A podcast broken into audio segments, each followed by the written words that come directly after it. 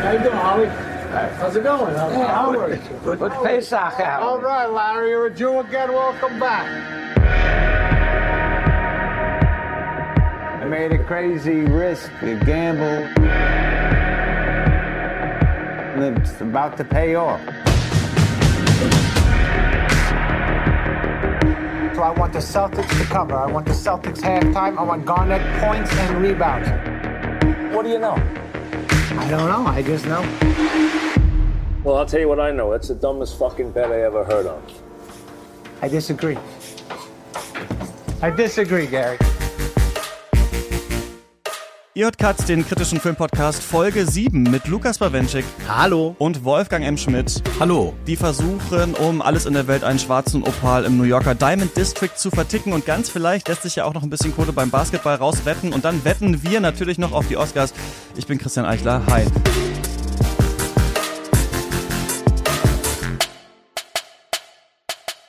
Lukas, wann hast du das letzte Mal Geld auf etwas äh, gewettet? Wie viel und auf was? Oh, die Frage überfordert mich jetzt. Ich kann mich nicht daran erinnern, dass ich das irgendwann in den letzten Jahren gemacht habe. Also wenn, dann liegt es schon sehr weit in der Vergangenheit. Ich bin kein Wolfgang, großer? Glücksspieler. Bei mir ist es auch nicht anders. Ich habe das auch nicht gemacht. Wetten würden mich dann nur eigentlich an der Börse interessieren, aber da ich nicht an der Börse bin, auch aus Gründen, äh, mich aber sehr dafür interessiere, ist da natürlich auch gleich eine Parallele zum Film hergestellt, denn an der Börse wird ja auch gewettet.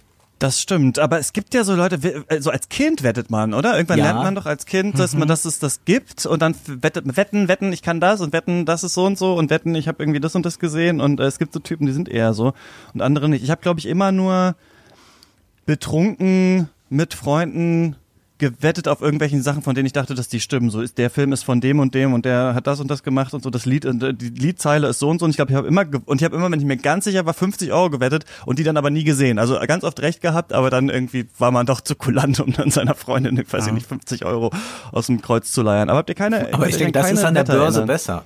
Ja, da kriegst du es dann, wenn Ja, du gewinnst. da kennt man dann die. Ja, da sind die Leuten Drogen nicht in einer andere. Liebesbeziehung. da trinkt man nicht, sondern da nimmt man dann eher Kokain oder Vergleichbares. Nein, aber eine Wette, an die ich mich erinnern kann, wir haben letztes Jahr hier so ein Oscar-Tippspiel gemacht und äh, der Gewinner konnte entscheiden, dass der andere einen Film sehen musste. Und ich glaube, das hast du nie gemacht, Christian. Ich war sogar nett Ja. zu dir und habe einen sehr guten Film ausgewählt. Du hast ja ich dachte, wahrscheinlich dann so einen jetzt- 14-Stunden-Film ausgewählt, oder? Ja, ja, natürlich. das ich habe Evolution of a Filipino Family zwei. ausgesucht. Nein, ich habe äh, Chunking Express von Mon Wai vorgeschlagen, was ja sowohl ein kurzer als auch ein sehr guter Film ist. Also da habe ich Christian etwas Gutes getan und er hat es trotzdem nicht gemacht. Ja, nein, das stimmt. Ähm, aber natürlich nur nicht, weil wir ja bestimmt irgendwann mal die Klassikerfolge äh, Wonka Wai machen und dann muss ich ihn ja sowieso gucken. Oder? Das ist doch, das ist doch ein guter Grund. Eine ich sagen, jämmerliche Gleiche Ausrede, aber nun gut. Setzen wir, das gleiche setzen wir heute auch wieder bei der Oscar-Wette. Jeder darf sich einen Film überlegen, den anderen gucken müssen, dann schauen wir mal, wie wir das zusammen Diesmal werde ich nicht nett einfach sein. Dann. Ja, diesmal wird's, diesmal wird's schlimmer. Ähm, eine Wette ist auch eigentlich dieser Film gewesen. Zehn Jahre war der in Arbeit. Äh, dreimal haben äh, Josh und Benny Safdie bei Adam Sandler angeklopft, äh, ob er mitmachen will. Beim dritten Mal hat er dann äh, ja gesagt.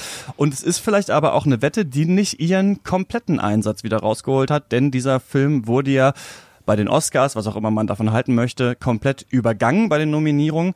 Aber lass uns doch mal mit den Regisseuren anfangen. Ähm, wer sind denn die beiden, Lukas, die alles auf eine Karte hier gesetzt haben? Naja, die Brüder Joshua und Benjamin Safdie stammen aus New York und ihre Filme sind auch wie diese Stadt. Überladen, hektisch und ungemein chaotisch. Zu viele Menschen, zu viel Lärm, Lärm und so mitreißend wie strapaziös. Und in der Tradition von so New Yorker Regiegrößen wie Abel Ferrara, der sogar in einem ihrer frühen Filme als Räuber auftritt, geht es immer darum, den Puls der Stadt einzufangen und Figuren zu zeigen, die von ihm mitgetragen werden. Wie bei Ferrara sind das Süchtige oder anders wie Getriebene, Einzelgänger und Menschen, die an den Rand der Gesellschaft gedrängt wurden. Ein Blick auf den Teil der Stadt, der sonst selten gezeigt wird.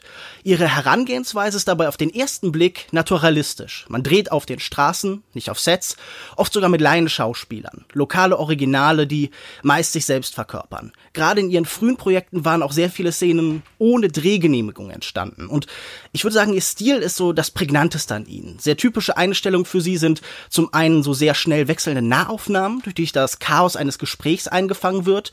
Ähm, ich denke dabei immer so ein bisschen an Robert Altman, der ja auch alle seine Dialoge so übereinander und durcheinander laufen lässt. Und dann gibt es aber auch noch so Totalen, die in der Regel einen einzelnen Menschen in einer Masse von anderen zeigt, hervorgehoben durch so ein Teleobjektiv, oft aus der Ferne. Das sind oft auch so die einzigen Totalen, die in diesem Film zu sehen sind. Und da ist dann jeder Protagonist nur ein Mensch unter Millionen. Aber dieser vordergründige Naturalismus wird dann auch stets unterlaufen durch zum einen stark artifizielle Lichtstimmung, also ganz extreme Rottöne zum Beispiel oder Blautöne sind in diesem Film hier dann oft eingesetzt, die dem Ganzen so einen surrealen Touch geben. Und dann gibt es dazu auch noch so sehr aufdringliche, treibende Synthesizer-Musik, in dem Fall zum Beispiel hier von One O Tricks Point Never, der auch schon bei Good Time, ihrem letzten Film, das Ganze mit Musik beliefert hat. Ihr erster Spielfilm war The Pleasure of Being Robbed und der zweite dann 2009 Daddy Longlegs, eine sehr dramatische Familiengeschichte und die haben noch eine gewisse Nähe gehabt zu Mumblecore, also diesem in den 2000er entstanden, 2000er Jahren entstandenen Subgenre um Menschen wie Andrew Bujalski, Joe Swanberg, die Duplass-Brüder, Greta Gerwig, also so sehr stark improvisierte DIY-Filme mit extrem kleinem Budget. Aber ich würde sagen, ab dem Heroin-Drama Heaven Knows What, so eine Art Übergangsfilm, begann sie sich dann zu verändern. Und Filme wie Good Time und jetzt eben auch Uncut Gems haben nicht nur Stars wie Robert Pattinson und Adam Sandler, sondern orientieren sich auch stärker, würde ich sagen, am vielleicht am New Hollywood, definitiv aber am Kino der 70er und 80er Jahre. Good Time war ihr Durchbruch, mit Uncut Gems haben sie es jetzt sogar bis hierhin zu Katz geschafft und ich freue mich mit euch über den Film zu sprechen. Ja, siehst du mal. Mit Good Time war auch schon in den Pencast damals, berühmterweise. Aber ja, jetzt hier bei Katz. das war ihr ähm, eigentlicher Durchbruch. Das war ihr eigentlicher, ihr eigener kleiner Oscar, äh, den, den wir ausgestellt haben damals. Ähm, Wolfgang, worum geht's hier?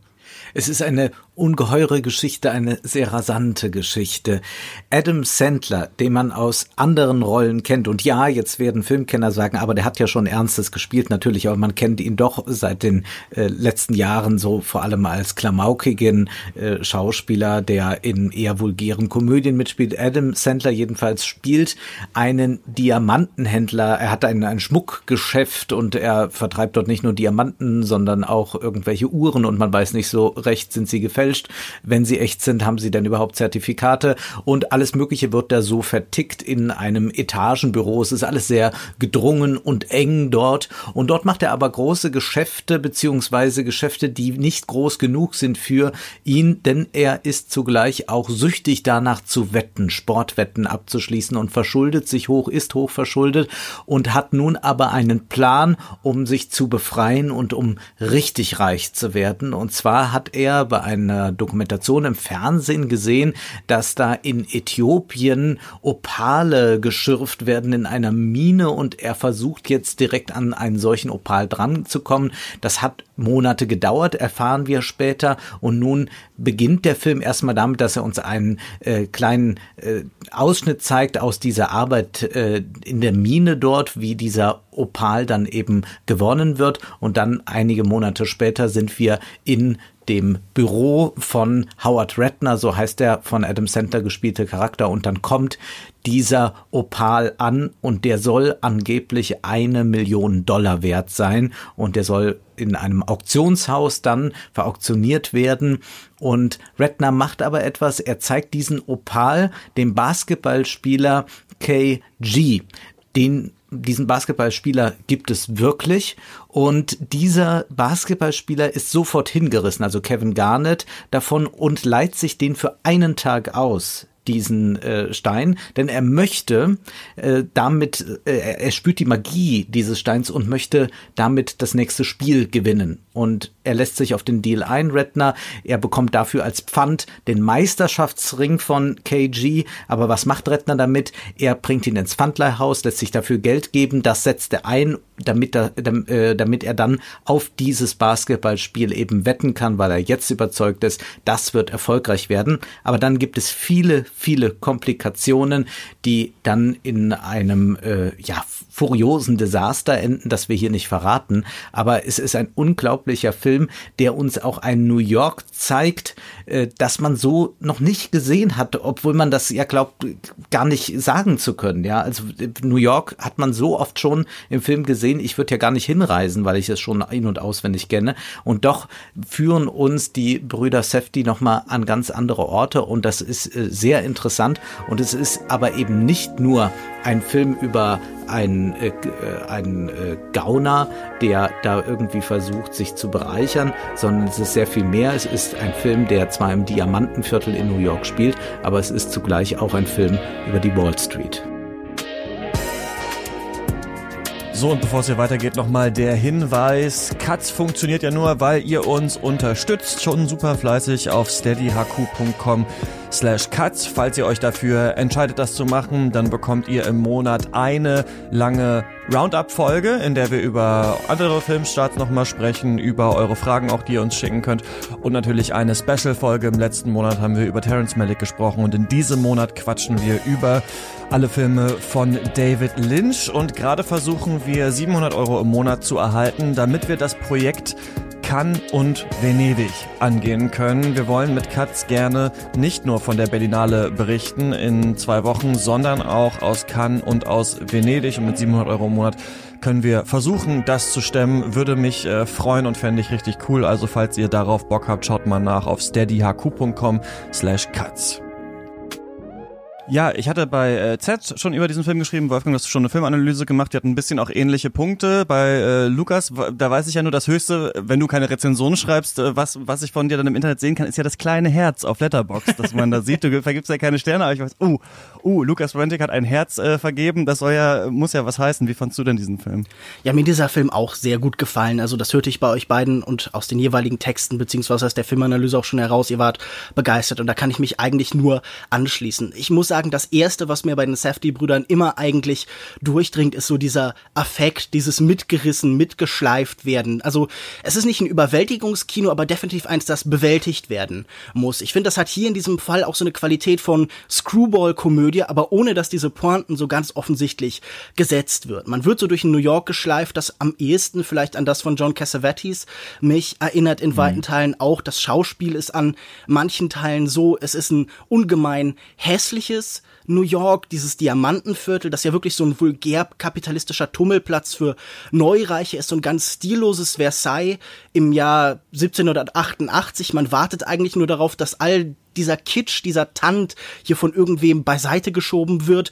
Und ich finde, dazu passt natürlich auch dann Adam Sandler als Figur ganz hervorragend. So äh, am ehesten äh, diese Jerry Lewis-Entsprechung für unsere Gegenwart. Jemand, der ganz unangenehm ist in all seinen Rollen seit SNL, der aufdringlich ist, der immer seine Stimme ähm, sehr schrill und sehr unangenehm macht. Und gerade dadurch, dass hier in diesem Film zum ersten Mal bei den Safety-Brüdern nicht jemand in der Mitte steht, dem man vielleicht noch irgendwie viel Empathie zuschreiben kann, mit dem man mitfühlt, bei dem man das Gefühl hat, ich stehe auf seiner Seite, findet tatsächlich diese Beschiebung äh, diese Verschiebung statt, die er schon so ein bisschen beschrieben hat. Hier wird dann irgendwann alles Warenverkehr, diese Geschwindigkeit des Ganzen ist wirklich nur so ein getrieben werden. Man hat das erste Mal nicht jemanden, der ganz arm ist oder der irgendwie permanent nur von seiner eigenen Verzweiflung getrieben wird, sondern der etwas hinterherjagt. Und ich finde, das gibt dem Ganzen auch schnell so eine so eine kafkaeske Qualität, diese Idee, dass man die ganze Zeit versucht, irgendwo hineinzukommen in den Reichtum, so wie man vielleicht versucht, durch den am Torhüter vorbeizukommen oder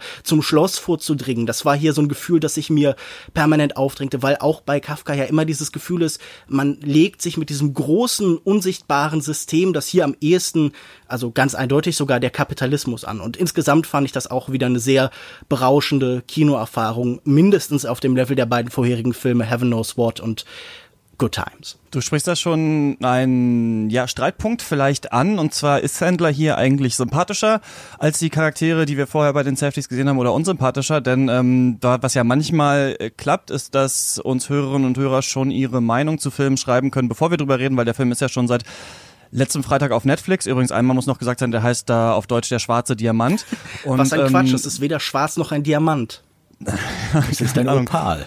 Ja, ist, äh, gehört, ist, gehört das zu der Klasse? Nee, egal. Nein, nein, das ähm, ist nur ein Edelstein. Ein Opal ist kein okay. Diamant. Okay, okay, alles klar. Ähm, Maxi hat uns nämlich geschrieben, ähm, äh, auch wenn ich Uncut Gems ziemlich gut fand, insbesondere die letzten 45 Minuten super, mochte ich Good Time noch mehr. Insbesondere fand ich dort den Hauptcharakter irgendwie sympathischer als den Adam Sandler Charakter, da trotz der ganzen Gemeinheiten die Motivation von dem Robert Pattinson Charakter, also dem aus Good Time, deutlich edler ist, in Klammern Bruder retten. Nun aber, was mich umtreibt. In dem Filmspotting Podcast, das ist so ein, einer der berühmtesten Filmpodcasts der Welt, ähm, wurden die Safdie-Brüder dazu kurz interviewt. Der Interviewer hatte den gleichen Eindruck, aber die beiden Regisseure meinten, dass es genau umgekehrt wäre und dass bisher alle Menschen es auch andersherum sehen würden. Adam Sandler wäre eigentlich als sympathischer Charakter angelegt, mit dem man positiv mitfiebern soll, was ich überhaupt nicht nachvollziehen konnte. Mir kam er wie ein jämmerlicher Typ vor, der nur egoistisch handelt und als echter Mensch ziemlich unausstehlich wäre, was für den Film aber recht unterhaltsam war und äh, trotzdem ich trotzdem am Ende gehofft habe, dass er die Wette gewinnt. Darüber hinaus fand ich, dass Robert Pattinson in Good Time kurzfristig gesehen cleverere Entscheidungen trifft, während Adam Sandler fast durchweg blöde Entscheidungen trifft, die aber hin und wieder im Nachhinein durch Glück belohnt werden. Ähm, ja, das ist quasi so die Frage, Wolfgang, wie siehst du das denn? Also ist das erstmal ein wichtiger Punkt? Ist der sympathischer als äh, Robert Pattinson äh, in dem letzten Film gewesen? Und wie, wie hast du das gesehen? Wie hast du Adam Sandler hier erlebt? Ich finde, das ist eine sehr legitime Frage, denn wir arbeiten, wenn wir im Kino sitzen, ja gedanklich immer mit Sympathievergabe. Das spielt schon eine Rolle. Also ganz so formalistisch kann man keinen Film betrachten, dass man sagt, das ist mir vollkommen egal. Ich äh, schaue das gar nicht identifikatorisch nie an einer Stelle, sondern das erste, was man tut, ist ja auch sich in solche Situationen selbst hineinzuversetzen, zu fragen, was hätte ich getan? Wäre ich überhaupt so? Würde ich so mit meiner Frau reden? Würde ich so äh, in einem einem Geschäft mit anderen Kunden umspringen, was auch immer. Das heißt, diese Fragen stellt man sich und ich habe mir diese Frage auch gestellt und zunächst einmal würde ich intuitiv sagen, ist mir der Charakter von Robert Pattinson in Good Time auch wesentlich sympathischer, einfach weil es eine Grundprämisse gibt bei dieser Sache, nämlich sie handeln aus einer Not heraus. Die sind beide, äh, die beiden Brüder sind in einer ganz schlimmen Situation und man hat diesen Gedanken, wenn man jetzt diese Bank überfallen kann, wenn man an das Geld kommt, dann könnte man aus diesem System, das ja auch gleichzeitig eins ist der Psychiatrie, das also versucht irgendwie eine Normierung vorzunehmen, das also repressiv ist, dass man versucht, dem zu entfliehen. Das ist erst einmal etwas, mit dem ich stärker sympathisiere, wie Robert Pattinson Pattinson sich dann in einzelnen Teilen im Film verhält, also die Figur sich verhält, ist dann nochmal äh, eine Frage, das müsste man sich genau ansehen, aber das wäre erstmal der Pluspunkt an ihn. Bei Adam Sandler ist das hier, also als Howard Redner in ähm, Der schwarze Diamant, äh, ist es etwas komplizierter, denn erstmal spielt der Center das so hinreißend, dass man irgendwie den, diese Figur auch faszinierend findet. Und man fiebert ja tatsächlich mit dieser Figur immer wieder mit, dass sie es doch schafft. Das ist aber auch ein Narrativ, das in uns so drin ist. Wir gucken vor allem Hollywood-Filme und hoffen, dass die Person die wir am Anfang kennengelernt haben, es schafft. Und deswegen fiebern wir hier erst einmal mit. Ich glaube aber, wir müssen diese Figur, und da kommen wir jetzt an die Grenze mit dieser Sympathievergabe, in dem Kontext, nämlich in dem wirtschaftlichen Kontext sehen. Und dann kann man sagen, diese Figur handelt so, wie sie es muss als Charaktermaske im Kapitalismus. Das heißt, er muss versuchen, das Beste rauszuholen für sich, für sein Geschäft. Das heißt, er muss versuchen, die eine Million Dollar für diesen Opal zu bekommen. Er muss dafür sorgen, dass ihm äh, der Schuldner gerade, äh, der, der Gläubiger, der ihm da auf dem, auf dem Hals ist, dass er ihm die Uhr abnimmt, obwohl sie gefälscht ist und das erst zu spät merkt. All diese Dinge ähm, sind eben so. Das, es gibt bei Bertolt Brecht, ich glaube, es ist in das Leben des Galilei, diesen äh, schönen Satz, wenn du etwas verkaufen willst, nennst du es ein Pferd und wenn du es kaufen willst, sagst du Esel dazu. Also das sind die Tricks, die wir immer anwenden. Das versuchen wir auch in Geschäften, würden wir eher äh, etwas schlechter machen, um es billiger zu, äh, zu haben, wenn wir es kaufen wollen. Und andererseits, wenn wir es verkaufen, kennt man auch bei eBay Kleinanzeigen oder so, dann lobt man sein Produkt über alle Maßen. Das heißt, wir sind alle kleine Gauner. Hier ist das in einem höheren Maße und insofern kann man diese Figur innerhalb des Systems verstehen und kann auch ihre Handlungsweise verstehen und da wird es dann schwer mit der Sympathievergabe. Ich kann sagen, dass diese Figur mich trotz dieser äh, hässlichen Seite, die sie hat, auch irgendwie anzieht und Adam Sandler auch es schafft, der immer wieder sympathische Momente abzuringen, auch ist ja das Frauenbild, das der hat, ist ja sehr problematisch, das muss ich nicht dazu sagen. Aber doch schafft äh, der Sandler es, ist dann irgendwie aber auch ein, ein bisschen amüsant zu finden, wenn er dann seine Frau, äh, Freundin in der Wohnung überrascht und äh, die sich schon entsprechend fertig gemacht hat und dort schon bereit liegt auf dem Sofa. Das hat dann trotz all dieser Derbheit doch wieder ein bisschen Charme doch und das liegt wahrscheinlich auch an der schauspielerischen Leistung. Also ich Ja, würde erstmal relativ vehement widersprechen, dass wir sowas wie Identifikationsfiguren im Kino unbedingt brauchen, sonst würde ein ganz substanzieller Teil des Kinos einfach komplett wegfallen. Also wir brauchen nicht immer Figuren, die uns wie Mütter an den Patscherhändchen durch ihre Welt und durch ihre emotionalen Prozesse eben durchführen. Aber ich glaube, Nein, dass aber, eben aber wir Identifikation verhalten uns doch da, aber Lukas, du verhältst dich doch zu einer Figur und sagst, die ist mir sympathisch oder unsympathisch. Ja, das wäre jetzt der nächste Halbsatz gekommen. Da hätte man mich ausreden lassen. Nein, nein, also, aber ich glaube, dass diese Figur halt eben dadurch einlädt, sich mit ihr zu identifizieren, dass man in ihr etwas Tragisches sieht. Man hat das Gefühl, sie trifft, äh, wie schon angesprochen, permanent die falsche Entscheidung und sie kommt ja dann doch immer wieder auf Plateaus in kurze Durchatmemomente, wo man eigentlich sagen könnte, jetzt wäre doch genug. Jetzt könnte man doch eben sich zur Ruhe setzen, jetzt könnte man seine Gewinne zählen und sagen, ja, das ist jetzt eine Situation, in der es weitergeht. Aber äh, das schon angesprochene, dieser Puls des Films, dieses Getriebene, dieses ewig vorwärts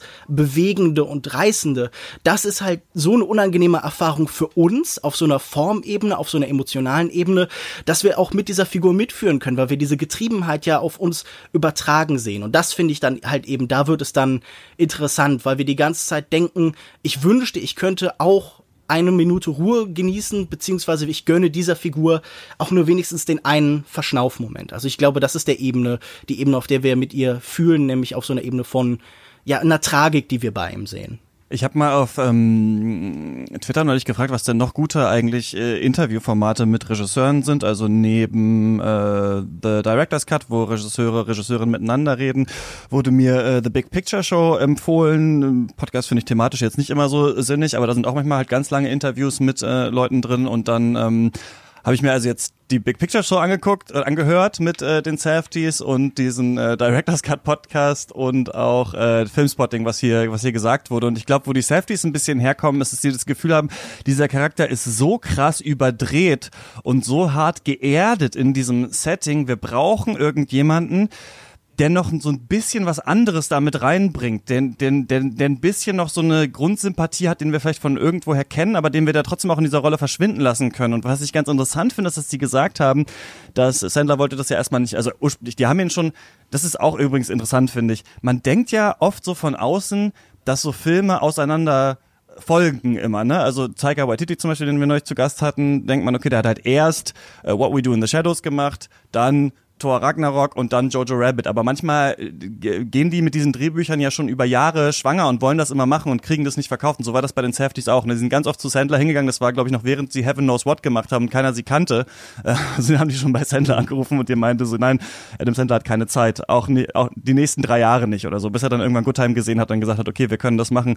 Und was ich ganz cool fand, was sie erzählt haben, ist, ist während die das gedreht haben, war Sandler gerade auf USA-Tour und hat quasi jeden Tag Stand-up gemacht. Und ich dachte, dass das Stand-up von Adam Sandler ja wahrscheinlich grauenhaft ist, weil auch äh, seine, ganz viele seiner Comedy-Filme schlecht sind. Ich habe mal so ein bisschen reingeguckt und man merkt schon, dass er ein unfassbares, schnelles, komödiantisches Talent auch hat. Und ich glaube, dass diese Extra-Ebene, die Sandler reingibt, dass wir ihn schon so ein bisschen als den sympathischen Dödel kennen, plus dass er, dadurch, dass er so viele Gags sich ja auch merken muss, glaube ich, einen unfassbaren auch äh, Verstand hat, sich diese ganzen Dialoge zu merken, plus was sie gesagt haben, dass er gesagt, die kommen aus dem Mumblecore ursprünglich. So, ich glaube, 80 Prozent sind Skript und 20 Prozent sind Improvisation oder so. Und die meinten, Sandler hat die ganze Zeit immer wieder zwischendurch, hat irgendwelche Jokes gemacht mit den Leuten, die überhaupt nicht im, im Skript standen und sie auch total überrascht bei ganz verschiedenen Zeilen, die er gesagt hat. Es gibt diese Zeile im Trailer, ne, wo jemand sagt, das ist die dümmste Wette, die ich je, äh, von der ich je gehört habe. Und Sandler sagt nur so, I disagree, I disagree und geht dann so raus aus dem Raum. Und sie meinten so, erst als Sandler das so gesagt hat, haben sie gemerkt, genau, gut, dass wir ihn geholt haben. Der hat irgendwie so eine bestimmte Qualität. Und ich finde an dem Film so geil, du hast es gemeint, Lukas, man wird so reingesogen, man ist dann so drin und es geht immer weiter und immer weiter und dadurch, äh, genau auf so einer formalen Ebene, wird man dann auch in diese Gedankenwelt von Adam Sandler reingezogen, wo man auch nochmal sagen muss, also sorry, wenn Leute sagen, äh, 1917 ist ein krass immersives Filmerlebnis, weil da kein Schnitt drin ist, dann haben die halt Anka James noch nicht gesehen, weil das ist halt, finde ich, völlig andere Art, äh, äh, Kino zu machen. Und ähm, ja, wir befinden uns deswegen halt immer so äh, in seiner Gedankenebene und gleichzeitig wird der Charakter aber auch immer wieder doch auch gebrochen und wir sehen nochmal so also es gibt wie so, fast wie so Momente der Achtsamkeit, wie als er The Weeknd zum ersten Mal sieht. Ne? Das ist ja dieser mittlerweile Megastar The Weeknd, der eben damals zur Zeit, in der der Film spielt, eben noch da seine paar Demo-Tapes hatte so. Und dann sind sie da auf diesem Konzert und ist er da und sieht da diesen Typ äh, singen und hat also das Gefühl, dass es, da wird er jetzt tatsächlich, obwohl er gleichzeitig drei verschiedene Deals hat im Kopf, die er klären muss. Wie kriege ich den Opal? Was macht meine Freundin eigentlich? Und äh, was ist eigentlich mit meiner Familie?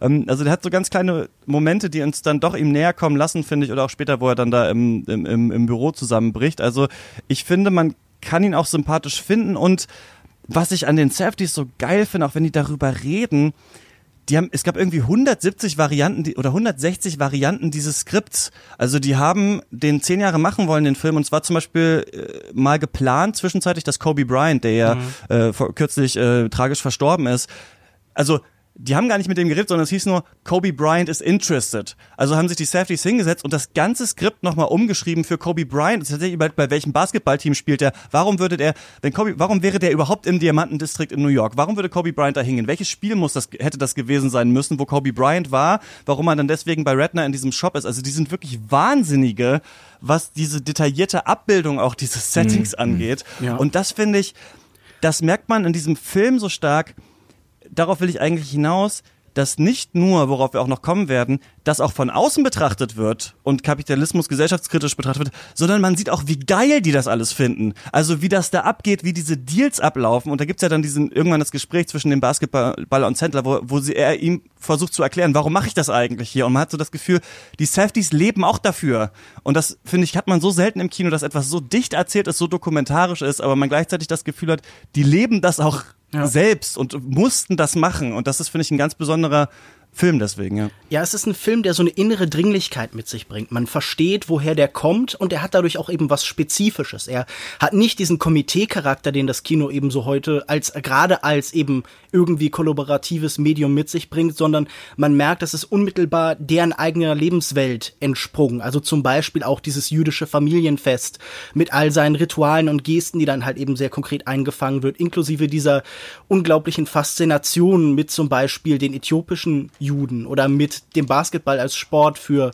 New Yorker. Und ich denke, das ist eine ganz große Stärke. Auch äh, dieses, also ähm, ich musste an äh, Ferrara ja schon mehrfach denken und der hat ähm, in Interviews immer gesagt, we're, we're filming real life. Also diese Idee, die ja schon bei jemandem wie Bazin zum Beispiel ist, dass auch Fantastisches eigentlich eine Dokumentation des Fantastischen sein soll. Und ich finde hier diesen nicht dokumentarischen, aber den diesen, die physische Realität erhaltende und in irgendeiner Form umsetzende und bearbeitende Charakter des Ganzen gibt dem halt auch so eine ganz eigene Note. Also ich finde, die heben sich sehr wohltuend von dieser ähm, oft dann auch so ein bisschen gleichförmigen und uninteressanten New Yorker Indie-Szene ab. Ja, total. Ja, und, also das und, hat ja auch gar nichts zu tun mit mit äh, dem, was man so in den letzten Jahren über New York gesehen hat. Das war ja immer noch so ein bisschen ein Nachklang auf Woody Allen oder irgendwas. Mhm. Und das waren auch Leute mit äh, Problemen. Da war keine Dringlichkeit. Da konnten, das waren meistens Figuren, wo man auch sagen könnte, dann nimmt sie noch eine Schlaftablette und macht das morgen. Ja, ist, ist auch noch ein Tag. Und das sind halt äh, hier ganz andere Figuren. Im Übrigen ja alle. Also wir sprechen jetzt ganz viel über äh, Howard Redden, also die von Sandler gespielte Figur. Und auch die anderen haben ja eine enorme Dringlichkeit. Ja, da versuchen eben dann die kleineren Händler auch irgendwie jetzt ein Stück von dem Brot abzubekommen. Oder dann sind da eben die äh, Geldeintreiber, die eben auch liefern müssen. Und das äh, wird auch immer, immer dichter. Und wenn man sich dann eben anschaut, wie genial das auch gelöst ist, dass sie dann diesen Konflikt, den eigentlichen auf wenigen Quadratmetern stattfinden lassen und nur mit einer gläsernen Wand eine Spannung her herstellen, dann muss man sagen, gut, man wird wahrscheinlich ein Drehbuch sehr, sehr lange bearbeiten müssen, bis man dann irgendwann bei diesem Konzentrat rauskommt. Also das ist jetzt kein äh, ungeschliffener Diamant, ja, den man da Und man hat. muss vor allem, glaube ich, und nicht nur das, sondern man muss, glaube ich, auch, wir haben ja bei Malek drüber geredet, der irgendwie zwei Jahre lang an einem Film schneidet, man muss, glaube ich, auch so viel hier in der Post klären, das haben sie auch gesagt. Also ich fand das total interessant, dass die erzählt haben, dass sie ihren Schauspielern gesagt haben, äh, also es gibt dieses Gespräch zwischen ähm, dem Charakter von, ah, wer ist der Schauspieler, ähm, der mit dem Basketballer da reinkommt, sein Name gerade ist mir gerade entfallen, muss ich gleich mal nachgucken. Ähm, der Lakeith äh, dann den, Stanfield, oder? Lakeith Stanfield, Ja. genau, ja. Äh, Demania ist der im, im Film und die reden dann halt, ein, die haben ein privates Gespräch, aber die haben halt ein privates Gespräch, während zehn Leute um die herum sich gegenseitig anbrüllen und die Safeties haben halt gemeint, ja, wenn ihr wollt, auch die Szene im Auto zum Beispiel, wo Sandler da entführt wird quasi, da gab es so einen Schauspieler, der hat, der hat irgendwann rumgebrüllt und gesagt, Leute, ich habe auch Lines, die ich sagen muss. Und dann, und dann haben sie dieses, diesen Dreh, als war das sein erster Drehtag, dann haben die das abgebrochen und gesagt, ja, wenn du was sagen willst, dann musst du dir halt in der Szene Gehör verschaffen. Also es wird nicht jemand auf dich warten, dass jetzt deine Line kommt, sondern du musst dann halt sagen, shut the fuck up und das dann sagen. Und das, das diese, also da, die haben allen Schauspielenden wohl gesagt, auch in diesem äh, Juwelengeschäft, äh, redet einfach normal miteinander und dann müssen die anderen halt irgendwie lauter miteinander reden. Dann meinten sie, dass sie später im Schnitt dann gemerkt haben, ähm, das klingt irgendwie nicht authentisch und dann sind sie nochmal in den Diamantenladen rein und haben gemerkt, ah, Handys. Die, wir hören gar keine Handys klingeln, so in unserer Schnittversion, haben dann nochmal Handys aufgenommen und so weiter. Also dieses unfassbar dichte, das nicht nur im Drehbuch ist, sondern das erstmal mit den Schauspielenden zu kommunizieren, das zu drehen und dann im Schnitt so zu lösen, das würde ich wirklich sagen, ist eine Meisterleistung, dass wir überhaupt verstehen, was passiert. Also man ist ja erst so überwältigt vom Film und erst nachdem man den Film gesehen hat, merkt man, ich habe aber schon sehr gut verstanden, was hier erzählt werden sollte und und das finde ich ist auch noch eine Meisterleistung. Warum schaffen die es, einen Film, der so ein großes Grundrauschen hat, nochmal so anziehen zu lassen? Also warum gibt es da Szenen, wo man, man denkt ja am Anfang schon, oh Gott, ist das alles stressig und alles ist für Redner halt ein Game, ob das jetzt ist mit sein, seine Freundin liegt da in Dessous auf der Couch und er äh, textet ihr aus dem Schrank, also alles ist so, hat so einen Spielcharakter, aber warum ist dann die Szene im Auktionshaus oder später im, im Diamantengeschäft, warum ist das nochmal so viel anspannender? Das ist auch die Leistung, das nachträglich halt im Schnitt mit Musik und alles überhaupt so zusammenzubringen, dass da, dass da am Ende ja irgendwie ein Paket raus wird, was überhaupt verständlich ist. Also das ist auch echt äh, unfassbar, finde ich.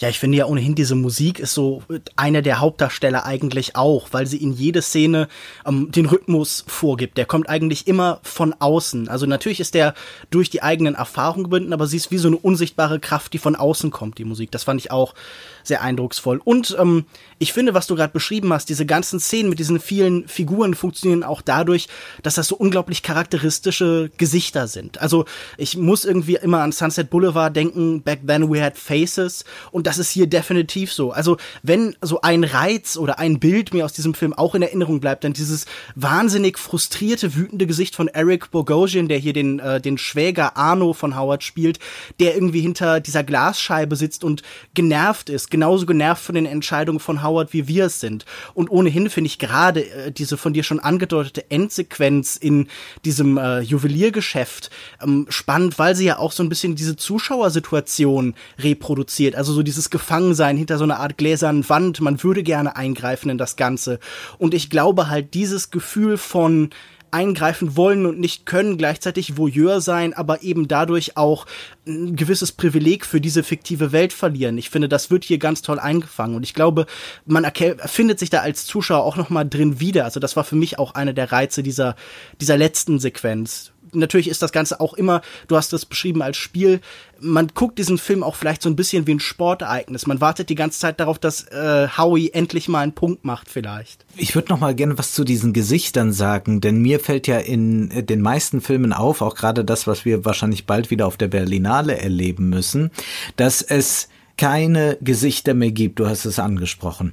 Wir haben oft Filme, die haben fünf Figuren, die alle identisch aussehen und auch noch identische Kleidung tragen. Ich überspitze das jetzt, aber es ist so. Das ist ein großes Problem. Ich kann vielen Handlungsabläufen überhaupt nicht folgen, weil ich mich an diese Leute gar nicht erinnere, die ich da sehe. Wie kann es sein, dass wir hier sehr, sehr viele äh, Figuren haben und noch eine äußerst komplizierte Handlung, da ich ja gerade nur 15 Minuten Handlung mal referiert habe, da kommt ja noch sehr, sehr viel mehr und dennoch ist einem das vollkommen klar, wie das aufgebaut ist. Also das muss doch wohl daran liegen, dass man hier tatsächlich es geschafft hat, einzelne Figuren vorab sehr scharf umrissen zu kreieren. Also ich glaube, es geht hier nicht nur darum, dass man eine gute Typbesetzung vorgenommen hat, sondern man hat es auch geschafft. Ich habe mir dann noch mal so ein paar Einzelszenen angesehen. Es geschafft, wenn die einen Auftritt haben, dass die in den ersten ein, zwei Sätzen oder in zwei Handbewegungen plötzlich eine Präsenz sind und dann unvergessen sind. Wer das auch sehr gut kann, ist Wolfgang Petersen in das Boot. Da funktioniert mhm. das auch so. Man hat die äh, Besetzung äh, vom Boot, hat man komplett nach 20 20 Minuten Intus und weiß, wie jeder tickt irgendwie oder kann den sofort wieder zuordnen, während man sich, wenn man sich die Sky-Serie das Boot ansieht, da hat man dann sechs Stunden gesehen und weiß immer noch nicht, wer ist eigentlich der Kaloi. Und das ist jetzt hier so grandios gelöst und ich glaube, es sind eben kleine Gesten. Es mag vielleicht auch sein, dass diese Regisseure äh, Ahnung davon haben, wie man eben, äh, und da ist vielleicht die Verbindung zu Sandler äh, auch, auch sehr klar, das ist eigentlich eine Sache, die man aus der Komödie Komödie sehr stark kennt. Also da hat man so eine, äh, versucht man mit Überzeichnungen, mit auch mit Zuschreibungen direkt einen Charakter klar weil der Charakter auch anders erstmal keine Tiefe bekommen kann. In der Komödie haben selten Figuren Zeit, äh, drei Stunden lang von ihrer Vergangenheit zu sprechen oder so. Und das hat ja auch sehr viel komödiantische Elemente, dieser Film. Und ich glaube, das ist äh, etwas, äh, ein Anteil, der sehr, sehr wichtig ist, dass wir den Überblick behalten und dass wir auch alle Figuren gern sehen. Wir freuen uns auch, wenn die Schlimmen wieder ankommen.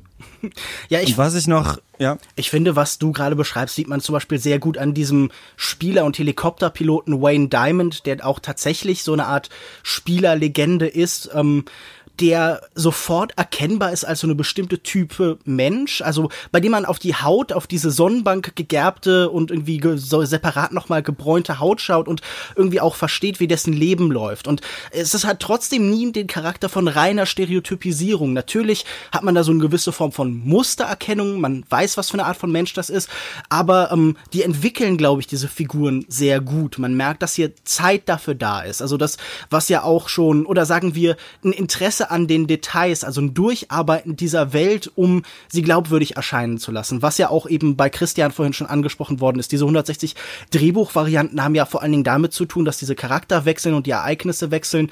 Und ich glaube wirklich, dass eben dieses Zuspitzen auf Details, ein Verstehen dieser Welt, die nicht nur, ja, also die vielleicht Masken darstellt, aber die trotzdem äh, diese Figuren eben eine Einzigartigkeit gibt, dass das eben ja auch was, was schon angesprochen worden ist, gibt. Das trägt, glaube ich, die Besonderheit dieses Films. Ja, und das ist ja eben interessant. Also ich will nicht sagen, dass andere Drehbuchautoren, Autorinnen das nicht machen, aber Zwischenzeitlich war halt mal im Gespräch, Sandler kann es nicht machen und dann war Sasha Baron Cohen geplant, dann konnte der das auch nicht machen und dann hieß es, Jonah Hill hat Interesse und ähm, würde das machen. Und dann haben die Safdis gesagt, wir haben so lange dann an dem Drehbuch umgeschrieben, aber wir haben das nicht hinbekommen, Howard Redner halt 10, 15 Jahre jünger zu machen, weil er brauchte irgendwie dieses Alter, was Sandler hat. Und dann würde man sagen, irgendwelche anderen Leute hätten gesagt, dann spielt halt einfach Jonah Hill den Typ fertig. Also der, der hat halt auch zwei Kinder und weiß ich nicht, dass man dann mhm. wieder immer wieder von vorne anfängt, weil man sagt, jetzt ist der dabei, jetzt machen wir das anders. Und und ich glaube, das ist auch so eine so eine schöne Sache die Charaktere sind ein bisschen stereotype Charaktermasken, aber viele von denen haben so Momente,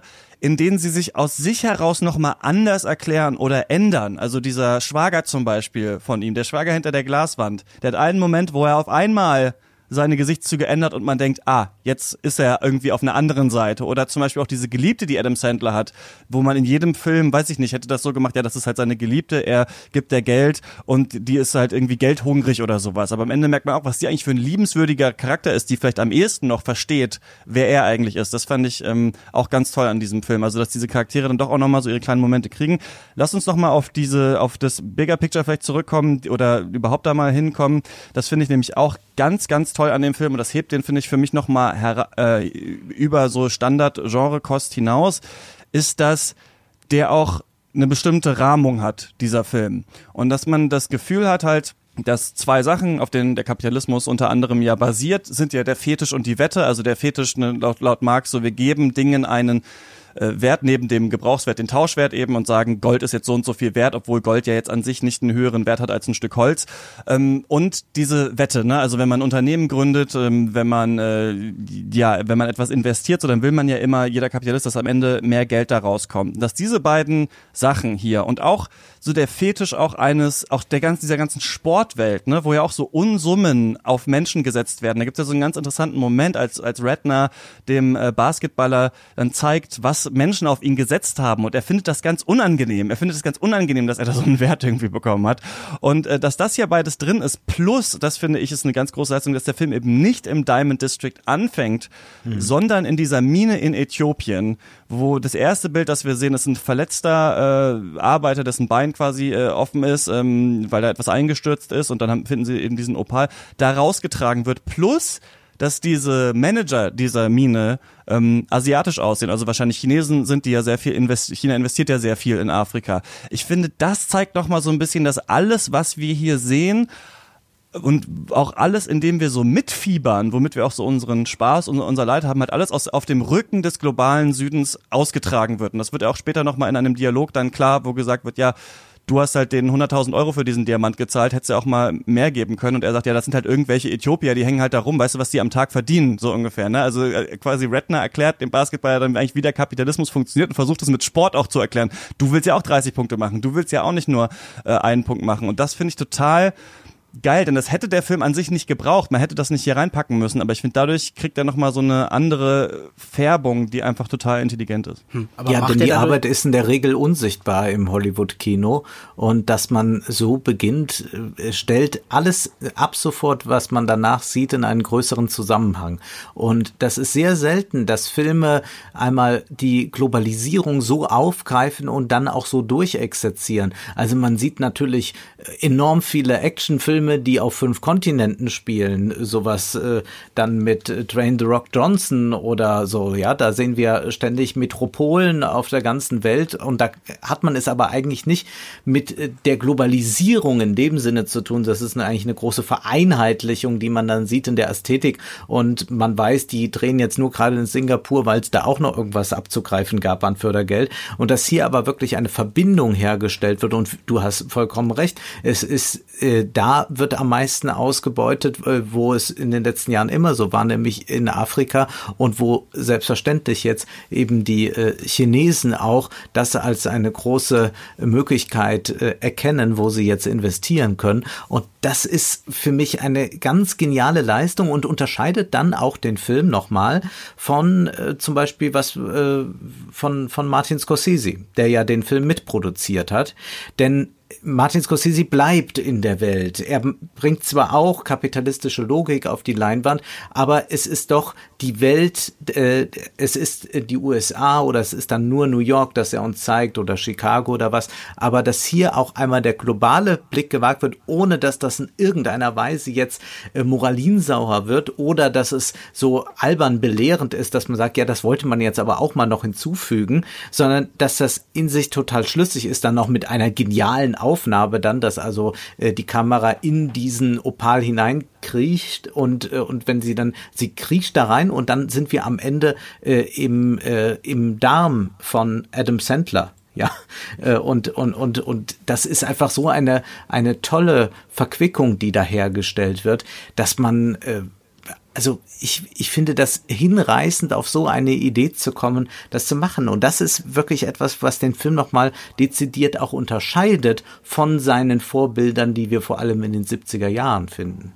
Ja, ich finde auch gerade diese lange, so ein bisschen kosmisch, historisch überladene Verbindung zwischen dem Diamanten und dann eben der Gegenwart in New York sehr faszinierend gemacht, weil es so diese Art von Kamerabewegung ist, die wir selten haben, eine, die tatsächlich Grenzen überschreitet, die im ganz klassisch poetischen Sinne zwei Dinge nebeneinander stellt und vergleicht und irgendwie zusammenführt auf eine Art und Weise, die wir selten sehen und gerade dadurch eben auch vermittelt, wie sich Geschichte, also auch der Kolonialismus klingt ja an in diesem kurzen Sturm von Bildern, diesem äh, dieser sehr schnellen Montage, die wir erleben, wenn der Basketballspieler KG in diesen Diamanten blickt und alles erfährt und erlebt, was in diesen Diamanten eingespeichert ist.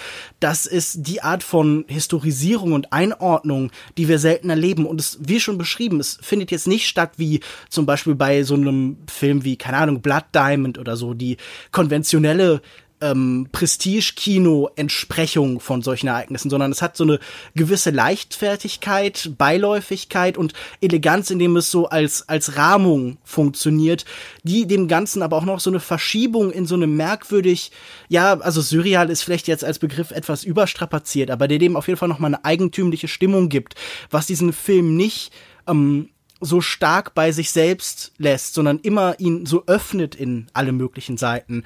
Und ähm, ich finde auch spannend, wie dieser Diamant und einfach alles uns darum zeigt, wie hässlich eigentlich diese, dieser akkumulierte Wohlstand letztendlich ist. Es gibt ja immer ähm, historisch so als ähm, konservative ästhetische Kategorie diesen Gedanken zum Beispiel bei Edmund Burke, dass das Ansammeln von Geld bei einzelnen Menschen, bei Königen, bei wichtigen Herrschern immer dazu führt, dass da besonders prachtvolle Sachen entstehen, also Kirchen und Paläste, an denen sich dann auch die Masse der Menschheit erfreuen kann, an dieser Erhabenheit. Und hier entstehen halt so Sachen wie ein diamantenbesetztes Furby, das im besten Fall noch irgendwie an Damien Hirst und seinen Schädel For the Love of God erinnert. Also dieser leichte Seitenhieb auf so eine bestimmte Art von äh, vermeintlich kritischer, aber dann doch sehr gefälliger Kunst, die eben aus großer Konzentration von Geld entsteht, das äh, hat mir auch tatsächlich gefallen. Denkt ihr, das habe ich mich nämlich gefragt und dann so ein bisschen reingelesen, ob es diesen Take denn äh, im, im, Internet auch gibt und so ein paar Sachen gelesen. Findet ihr, dass dieser Film antisemitisch ist in seinem Porträt von Howard Ratner als gieriger, geldgeiler Jude? Nee, das glaube ich gar nicht. Ich glaube, das ist ein Milieu, das man gewählt hat, weil man das äh, gut kennt und dort irgendwas, äh, also weil, weil man das daran exemplifizieren kann, also am Diamantenviertel. Aber das halte ich äh, für fast fatal, das zu sagen, denn ähm, damit würde man immer sagen, na ja, wenn ein äh, jüdisches Milieu dargestellt wird, dann äh, ist das äh, und, und dort sind gierige Figuren, die auftauchen, dann äh, hat das äh, muss man muss man aufpassen, hat das eigentlich äh, also dann ist das äh, klar dass das äh, was mit Antisemitismus zu tun hat. Also dann spielt man das eigentlich wieder an die Juden zurück. Äh, ich glaube ganz im Gegenteil. Ich sehe nämlich gar nicht den äh, Redner als eine Figur an sich, die jetzt äh, einen also klar ist die Figur gierig, aber das wird ja immer als systemisch dargestellt es geht ja nicht darum, also es wird ja nicht die Opposition ausgemacht. Das gibt's ja häufig in amerikanischen Filmen oder auch in deutschen Filmen, wenn dann gezeigt wird, da sind gierige Unternehmer oder Banker oder Spekulanten. Und dann gibt es auf der anderen Seite Gute, die sind bescheiden, die sind anständig, die sparen brav ihr Geld und die wollen das nicht. Und dann kommt man in eine solche Opposition rein und dann kommt man auch ziemlich leicht dann in so einen antisemitischen Diskurs. Ich finde, dass genau das hier nicht stattfindet. Hier sind nur Gauner und es ist auch vollkommen egal, äh, mit wem da jetzt gerade gehandelt wird das ist die Logik des Systems und das wird hier ganz offengelegt und ich glaube, dass man da überhaupt keine Sorge haben muss, dass dieses Bild entstehen kann, weil es nicht diese, diese anständige, in Klammern anständige äh, Opposition gibt, dass man sagen kann, und hier ist der gute Amerikaner, der noch wirklich ehrlich wirtschaftet oder so. Das ist ja auch eine sehr starke Illusion, mit der dann dann immer gearbeitet wird in solchen Filmen. Und das, finde ich, machen die hier nicht. Insofern analysieren sie sehr klug das System und sie haben sich für ein jüdisches Milieu entschieden, weil sie das vielleicht gut kennen und weil sich das dramaturgisch da besonders anbietet, auch mit dieser Familienkonstellation und all das. Das macht ja erstmal filmisch äh, viel her, als hätte man jetzt irgendwelche ähm, Single-Haushalte, die äh, vollkommen äh, areligiös sind. Ja, also es ist ja kein Zufall, dass dieser Film diesen Vorwurf noch nicht erhalten hat. Also das ist ein bisschen so, als würde man Romanen von Philip Roth vorwerfen, sie wären antisemitisch. Das ist ja auch nicht haltbar.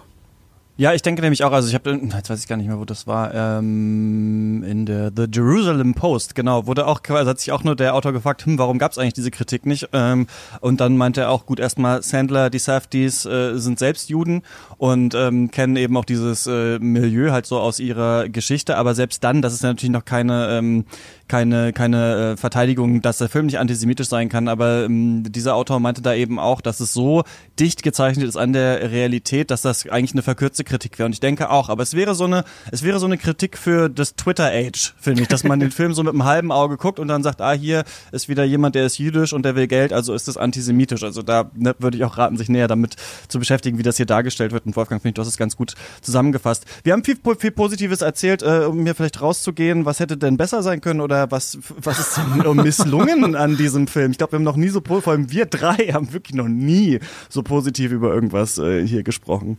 Ja, man wird jetzt denken, was kann das für ein Film sein? Äh, das ist ja unglaublich. Ich, also das kann ich mir jetzt hier nicht anmaßen. Ich höre, die schreiben da 60 Mal um und sage jetzt, was hätte besser sein müssen. Ich kann nur eines hoffen, dass sie so weitermachen. Das ist für mich das Entscheidende, dass sie sich nicht korrumpieren lassen, dass es nicht bald heißt, die machen den neuen Marvel-Film oder so, äh, was ich wirklich nicht glaube bei denen. Äh, die sind so filmverrückt. Äh, ich habe mir auch angesehen, wie die da bei Criterion sind und DVDs aus dem Regal holen. Die sind ja wahnsinnig. Äh, und ich hoffe, dass der Wahnsinn sie davor schützen wird, dass sie zu sehr von dem System korrumpiert werden und ich kann nur auf weitere Filme hoffen. Ja, das geht mir tatsächlich genauso. Also für mich sind die Safdies schon seit eigentlich zwei, drei Filmen so eine große Hoffnung für das amerikanische Kino, für eine bestimmte Richtung, für eine bestimmte Tradition, aber vor allen Dingen für einen Enthusiasmus und für eine Energie, die heute gerade auch bei so einem, sagen wir mal, Festival-Kino aus den USA oder auch aus der Welt sehr oft fehlt. Also wir neigen ja jetzt gerade auch in Reaktion auf die Beschleunigung dieser Welt und auf die Fragmentierung, ähm, wird oft mit Slow Cinema reagiert, mit den schon eingangs eingesprochenen, angesprochenen, was weiß ich, Love Graf Diaz Filmen und so. Und das ist, hat alles seine Daseinsberechtigung, aber gerade in so einem Arthouse-Bereich, gerade in einem Bereich, der so ein bisschen den Mainstream verlässt, gibt es da bestimmte Modi des Filmemachens, die so stark überwiegen, dass sich jedes Gegenstück, so ein Kino des Bombardements, wie es eben dann von den Safties kommt, eigentlich nur begrüßen kann. Also ich wünsche mir auch mehr von denen. Und was, ähm, was man hätte verbessern können, wäre vielleicht der deutsche Verleihtitel. Also der schwarze Diamant, das ist äh, keine gute Idee. Ja, ich habe mich gefragt, ob ich noch ähm, ob der Film nicht, also sehr, sehr perfekt gemacht ist, das Setting und diese Welt abbildet und dann noch politische Beobachtungen macht, die ich mir auch gedacht habe, aber ich bin nicht rausgegangen und habe vielleicht etwas Neues gelernt daraus und habe vielleicht gedacht, und da in diesem Punkt oder in diesem Punkt weist das jetzt nochmal über etwas hinaus, was man sich eh schon zu diesen Thematiken gedacht hat, ah, das ist auch wie die Wall Street, es zeigt jetzt nochmal, wie der Kapitalismus funktioniert und so weiter. Vielleicht ist da so dieses letzte Quäntchen, ähm, hat vielleicht noch für mich äh, gefehlt, aber sonst, ja, fand ich den Film auch sehr gut und ich denke mal, wir sparen uns hier diese Runde, ob man den sehen soll, denn äh, das äh, ist, glaube ich, klar geworden. Man sollte sich diesen ja. Film anschauen, der ist seit letztem Freitag auf Netflix und ähm, ihr könnt uns eure Meinung gern schreiben, katzpodcast.yahoo.com und wir beschäftigen uns mit äh, in vermeintlich schlechteren Filmen und tippen jetzt hier noch schnell, machen ein kleines Oscar-Tippspiel. Ich habe ein paar Kategorien rausgesucht ähm, und ähm, ich möchte von euch wissen, äh, wer denkt ihr gewinnt und wer sollte gewinnen und ähm, genau. Ach so, ganz ganz kurz, was, was ist eure Meinung zu den Oscar-Nominierungen? Gab es da Überraschungen für euch oder? Habt ihr gedacht? Wir, wir, wir sind offenbar, es ist das uns so wichtig, dass wir gleich losreden. Nein, ich habe das mir in etwa so vorgestellt. Da hatte ich, als die Veröffentlichung kam, Anka James noch nicht gesehen. Deswegen bin ich verwundert, dass der Film da gar nicht vorkommt. Das ist äh, sehr bedauerlich. Sonst kann ich mit den Nominierungen leben. Es gibt Gott sei Dank diesmal nicht diese furchtbaren Filme. Also wir haben zwar einen, wo Meryl Streep mitspielt, der aber doch ein ganz anderer Film ist, aber wir haben nicht diese Filme. Hier wird uns mal wieder irgendwie von einem großen Präsidenten erzählt, wie schön das damals noch war. Oder von irgendeinem großen mhm. Journalisten, der jetzt mal alles gerade aufgerollt hat. Und das ist ein Film, den wir alle brauchen, sind sich dann einig, gerade in Zeiten von Trump. Da bin ich froh, dass man man damit jetzt nicht belästigt wird. Ich kann mit den Nominierungen recht gut leben, auch wenn ich nicht alle Filme toll finde. Einen finde ich auch ziemlich grässlich, nämlich Jojo Rabbit. Aber ja. Ja, ich glaube, das ist ja auch ein Format, die Oscars als Award, das äh, überrascht nicht mehr. Man weiß mittlerweile, es geht dann los eben in Toronto und Venedig. Da sind die ersten Filme, die als klare Kandidaten hervortragen. Wer gewinnt da den Publikumspreis? Dann hat man die verschiedenen Zwischen-Awards, die Gilden und so weiter. Also man weiß ja eigentlich schon lange vorher, wer nominiert wird. Und ich finde auch bei vielen dieser Kategorien, gerade zum Beispiel bei den Schauspielern, sind die Sieger ja eigentlich schon eindeutig. Und ich finde, es gab hier wenig Überraschungen im Guten wie im Schlechten sondern es ist genau das eingetreten, was man lange gedacht hat. Und ich kann in diesem Jahr mit den Nominierten ganz gut leben, weil äh, wir in diesem Jahr glücklicherweise mehrere interessante Autorenfilme hatten, die eben große Filme platzieren konnten, die gut diese Schnittmenge von äh, ja prestigeträchtig, Award-Kandidat und eben tatsächlich auch einer gewissen Qualität auf sich vereinen konnten. Also so Sachen wie Once Upon a Time in Hollywood, The Irishman, in sich in, in weiten Teilen sicher auch Parasite. Also äh, es ist für die Oscars ein guter Jahrgang, einer der besseren in den vergangenen Jahrzehnten. Dann machen wir doch mal Actor in Leading Role, äh, nominiert Antonio Banderas, Leonardo DiCaprio, Adam Driver, Joaquin Phoenix und Jonathan Price. Ich sage, äh, Phoenix gewinnt hier den Oscar. Es hätte aber für mich auch äh, Driver werden können. Joaquin Phoenix wird gewinnen, dem schließe ich mich an, aber auch darüber bin ich nicht glücklich. Ich würde es Adam Driver gönnen. Ja, Joaquin Phoenix wird gewinnen, das ist äh, 100% sicher. Darauf sollte man, wenn man möchte, eine Wette abschließen. Da bekommt man seinen Einsatz definitiv ein bisschen zurück. Aber ja, aber dann bekommt man ja nicht viel. Nee, ne? keine weißt tolle Quote. Ja. Ähm, aber äh, ich hätte es tatsächlich Antonio Banderas gegönnt. Aber ähm, auch mit dem zweitwahrscheinlichsten Kandidaten Adam Driver hätte ich wohl irgendwie leben können, auch wenn das natürlich eine Performance ist, die sehr auch auf diesen Preis ausgelegt ist. Was natürlich auch auf den Joker zutrifft. Actor in a Supporting Role, Tom Hanks, Anthony Rob Hopkins, Al Pacino, Joe Pesci oder Brad Pitt. Ich sage, äh, Brad Pitt gewinnt hier und ähm, Joe Pesci hätte es verdient gehabt. Ja, Brad Pitt gewinnt und äh, Joe Pesci hätte ich es hätte gegönnt. Ähm, seine beste Rolle seit Jahren.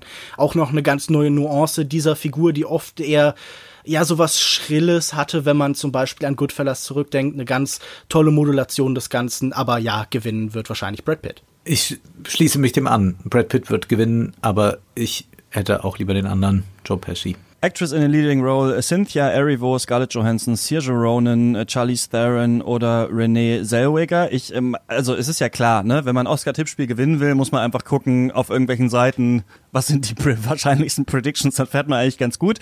Renee Zellweger soll es hier gewinnen, aber ich lehne mich mal aus dem Fenster und denke, äh, Scarlett Johansson kriegt den. Ich hätte aber lieber Saoirse Ronan gesehen.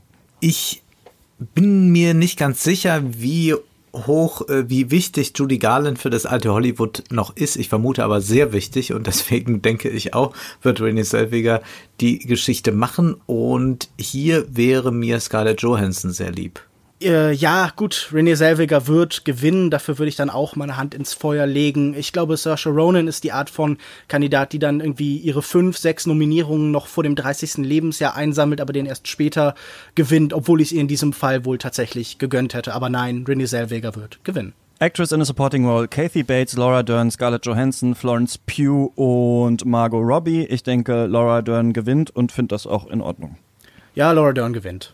Ja, das oh ist Gott, auch ein bisschen langweilig hier. Aber aber es ist Deswegen ja, versuchen aber, wir es schnell abzuhandeln. Aber ich muss es, ich habe dieses Laura, Jahr so also ich hoffe mal, ja. dass man nicht da jetzt die Scarlett, weil ich könnte mir vorstellen, dass die Scarlett Johansson den da bekommt, damit die, also die Johansson soll einen gewinnen. Jetzt muss die Selviger wegen Judy Garland den Preis gewinnen. Also hat man hier nochmal die Möglichkeit, ihr zumindest den für die Supporting Role zu geben. Und da man wahrscheinlich glaubt, dass das ganz wichtiges Kino auch ohnehin schon ist, Jojo Rabbit, gerade in Zeiten von Trump, dass man dann sagt, dann kriegt da das die äh, Johansson und da würde ich aber auch äh, mich euch anschließen. Laura Dern soll die gewinnen. Äh, ich finde sie auch unglaublich komisch. Ich möchte sie eigentlich häufiger sehen. Ja, ja. Neulich haben wir im Spiegel gelernt, dass ähm, äh, Bernie Sanders ist ja auch nur, auch nur so wie Donald Trump, also passt noch besser auf die heutige Zeit, Jojo Rabbit. Ähm, Was man im Spiegel nicht alles lernt. in der Spiegel jetzt äh, online. Ja, ähm, Cinematography, The Irishman, Joker, The Lighthouse 1917 und Once Upon a Time in Hollywood. Ich denke, ähm, 1917 gewinnt und äh, gönne auch Roger Deakins seinen zweiten Oscar. Ja, er wird gewinnen. Wir wissen in den letzten Jahren, wer Plansequenzen macht, äh, der bekommt dafür technische Preise. Und äh, ja, Bazin rächt sich an all seinen Gegner, rächt sich an Eisenstein hier durch die Oscars. 1917 wird gewinnen. Platz zwei, wenn das irgendwie komplett ausfällt, ist vielleicht Once Upon a Time in Hollywood, aber ja, weit abgeschlagen. Das gewinnt natürlich 1917. Ich freue mich, wenn 1917 gewinnt und ich glaube auch, dass 1917 gewinnt. Äh, bester Regisseur, muss man doch sagen, ja, dieses Mal bei den Oscars. Äh, hier sind stehen jetzt aber nur die Filmnamen, also äh, The Irishman, Martin Scorsese, äh, Joker, Todd Phillips, 1917, Sam Mendes, Once Upon a Time in Hollywood, Quentin Tarantino und äh, Parasite, Bong Joon-ho. Ähm, der Haupttipp, den ich gehört habe, ist 1917, aber ich tippe mal, dass Parasite hier gewinnt und würde es Bong Joon-ho am meisten gönnen. Ja, ich äh, würde es Bong Joon-ho tatsächlich auch gönnen, aber gewinnen wird Sam Mendes. Ich denke, gewinnen wird Joker, aber ich gönne es Parasite. Todd Phillips, das wäre natürlich, äh, also eine überraschende Wahl zumindest. Ja. Du hast gesagt das und du hast gesagt das. So, und Leute, gleich sind wir durch, keine Angst. Ähm, Writing, Adapted Screenplay, also Screenplay, das ist, nee, wir fangen andersrum an. Original Screen Screenplay, selber das äh, Drehbuch geschrieben. Knives Out, Marriage Story, 1917, Once Upon a Time in Hollywood oder Parasite. Ich denke, dass sie das hier mal wieder äh, Quentin Tarantino geben. Das ist doch der Oscar, den er ähm, immer ganz gut abgreifen kann. Hätte es aber auch äh, Noah Baumbach für Marriage Story gegönnt. Ah, also ich würde sagen, Parasite sollte gewinnen und wird gewinnen. Aber Once Upon a Time in Hollywood ist natürlich die klare Nummer zwei hier in dem Fall. Aber Parasite wird gewinnen. Ich denke, Once Upon a Time wird gewinnen und Parasite hätte es verdient. Und dann haben wir noch, ach ja, Adapted Screenplay, uh, The Irishman, Jojo Rabbit, Joker, Little Women und uh, The Two Popes. Ich weiß gar nicht, was hier der Haupttipp ist, aber ich sag mal, den einen können Sie doch jetzt mal Greta Gerwig geben. Little Women gewinnt und uh, sollte auch gewinnen. Ja, der wird gewinnen und äh, hat es wohl auch mehr verdient als zum Beispiel Jojo Rabbit oder ähnliches. Ja, ich äh, würde mich dem auch anschließen. Also das äh, ist ja eigentlich ein Skandal, dass da The Two Popes drauf ist. Ich fasse es gar nicht. Das ist ja ein solcher Unsinn. Ja, für, wie das, also, für Drehbücher über Fanta und Boulevardeskes, da kann man auch mal einen Preis zücken. Das ist doch so ein gute Laune-Film. Ich glaube, der beste Kandidat ist ja eigentlich The Irishman. Haben wir alle aber das mit der Fanta getippt. stimmte ja. Ja, also Das gut. mit der Fanta war ja wenigstens noch gut recherchiert. Papst Benedikt. macht es ja nicht Aber spannend. Was ich ein bisschen irritierend fand, warum es nicht ein Hanuta ähm, Werbedeal noch gab, weil der Papst ja auch sehr gerne Hanuta ist. Ja. Vielleicht für Also die Haselnusstafel. Riegel. Es gibt ja jetzt Hanuta Riegel. Das wäre doch äh, der Anlass.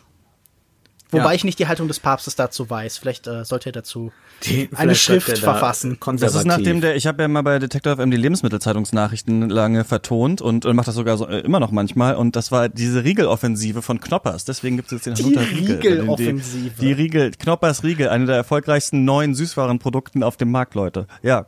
So. Ähm, leider nicht gesponsert. Knoppers, falls ihr Lust habt. Ne? Äh, Katz at, äh, Katzpodcast at yahoo.com ist die Adresse. Ähm, Film-Editing, also besser Schnitt. Äh, Ford wie Ferrari, The Irishman, Jojo Rabbit, Joker oder Parasite. Ich denke, Joker kriegt's und Parasite hätte es kriegen sollen. Naja, ich glaube, die größte Leistung ist in diesem Fall tatsächlich bei Ford vs. Ferrari diese sehr unzusammenhängenden und eigentlich auch wenig sinngiebigen Rennsituationen, in denen eine Figur im Mittelpunkt steht, die gar nicht alleine im Mittelpunkt steht. Das äh, bedarf so komplexer Schnittmontagen, dass das noch irgendeinen Sinn ergibt, dass der Film auch ausgezeichnet wird. Aber gönnen würde ich's Parasite, der ja wirklich, wenn man ein Argument für ihn findet, dann seine unglaubliche Präzision und wie wirklich perfekt alles hier ineinander schließt. Also Parasite hätte es verdient, aber Ferrari gegen Ford, Le Mans 66 hier in Deutschland wird gewinnen.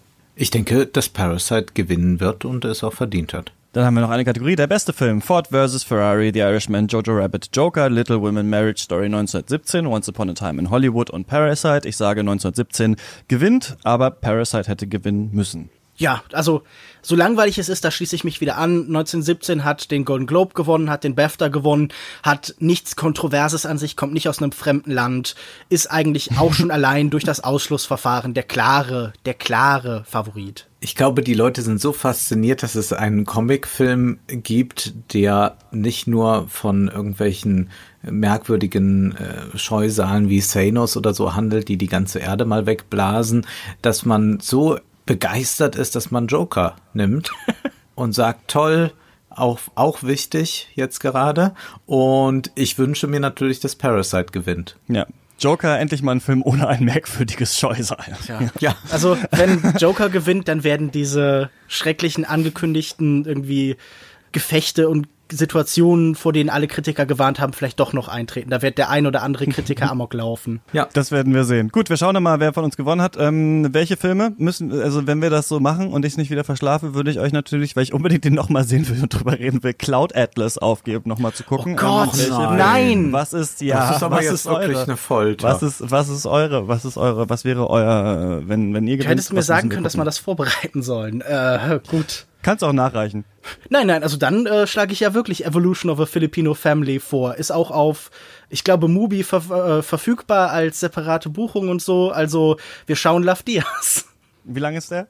Äh, elf Stunden? Okay. Und den hast du schon gesehen? Äh, nein, noch nicht. Das wäre ja für mich auch eine Möglichkeit, da endlich mal zuzukommen. Ja, ich habe den ja äh, bei der Berlinale, was war das vor zwei Jahren oder so? Ach, das- Da den oder hab vor ich gesehen, Jahren. äh, da bin ich auch dann rausgegangen in der Pause, bin ich dann nach vier Stunden rausgegangen. Bin dann zu Tisch und nicht mehr wiedergekehrt. Äh.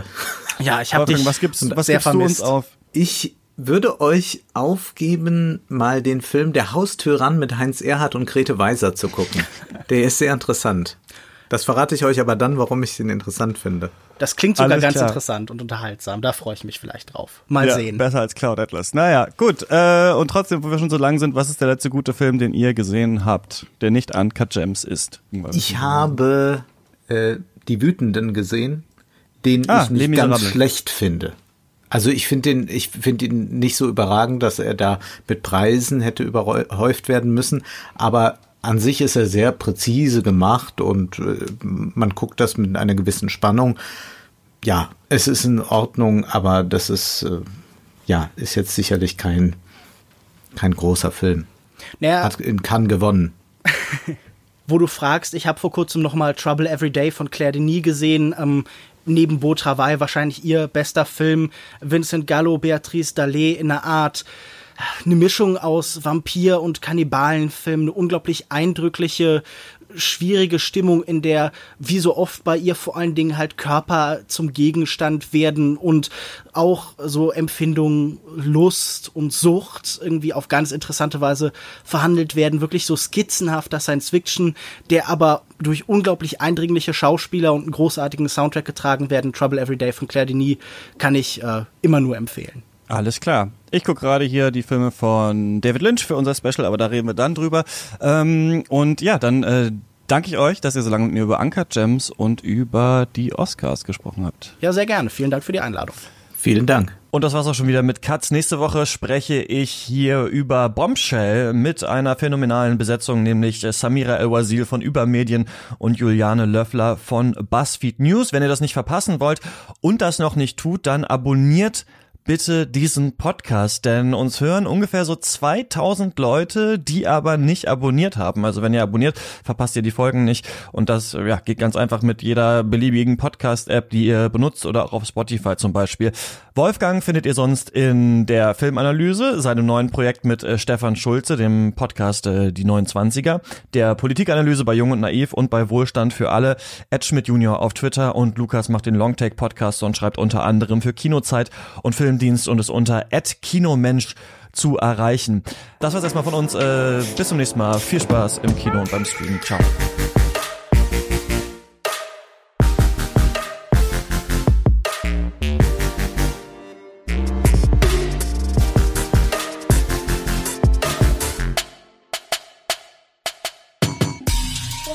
Katz ist eine Produktion von mir, Christian Eichler. Ihr könnt mich auf Twitter erreichen, at chr-eichler oder unter katzpodcast.yahoo.com. Ihr könnt uns auch auf äh, Instagram, Twitter oder auf Facebook folgen. Und ich danke unserem Studioboss Tom Simmert und natürlich den weiteren ProduzentInnen. Dirk Böhme, Louis Derfert, Heiko Dörr, Anna Eiselt, Joshua Franz, Max Gilbert, Paul Vincent Guigas oder Paul Vincent Guigat, Jonas Helmerich, Jonathan Hilgenfeld, Michael Kanzia, Christian Kaufmann, Marco Kohlschmidt, Sebastian Kump, Martin Leistner, Philipp Oelke, Ingo Papenfuß, Nikolai Piuk, Benjamin Rieddorf, Michael Schill, Gerrit Schlaf, Dirk Scheweck, Andreas Siegmann, Malte Springer, Eik Stankiewicz, Valentin Tischer, Lukas von der Ruhr, Tobias Walter, Philipp Watermann, Christian Wefers, Florian Zeppenfeld und Falk Tschitschmann und natürlich meiner Oma. Vielen Dank. Ciao.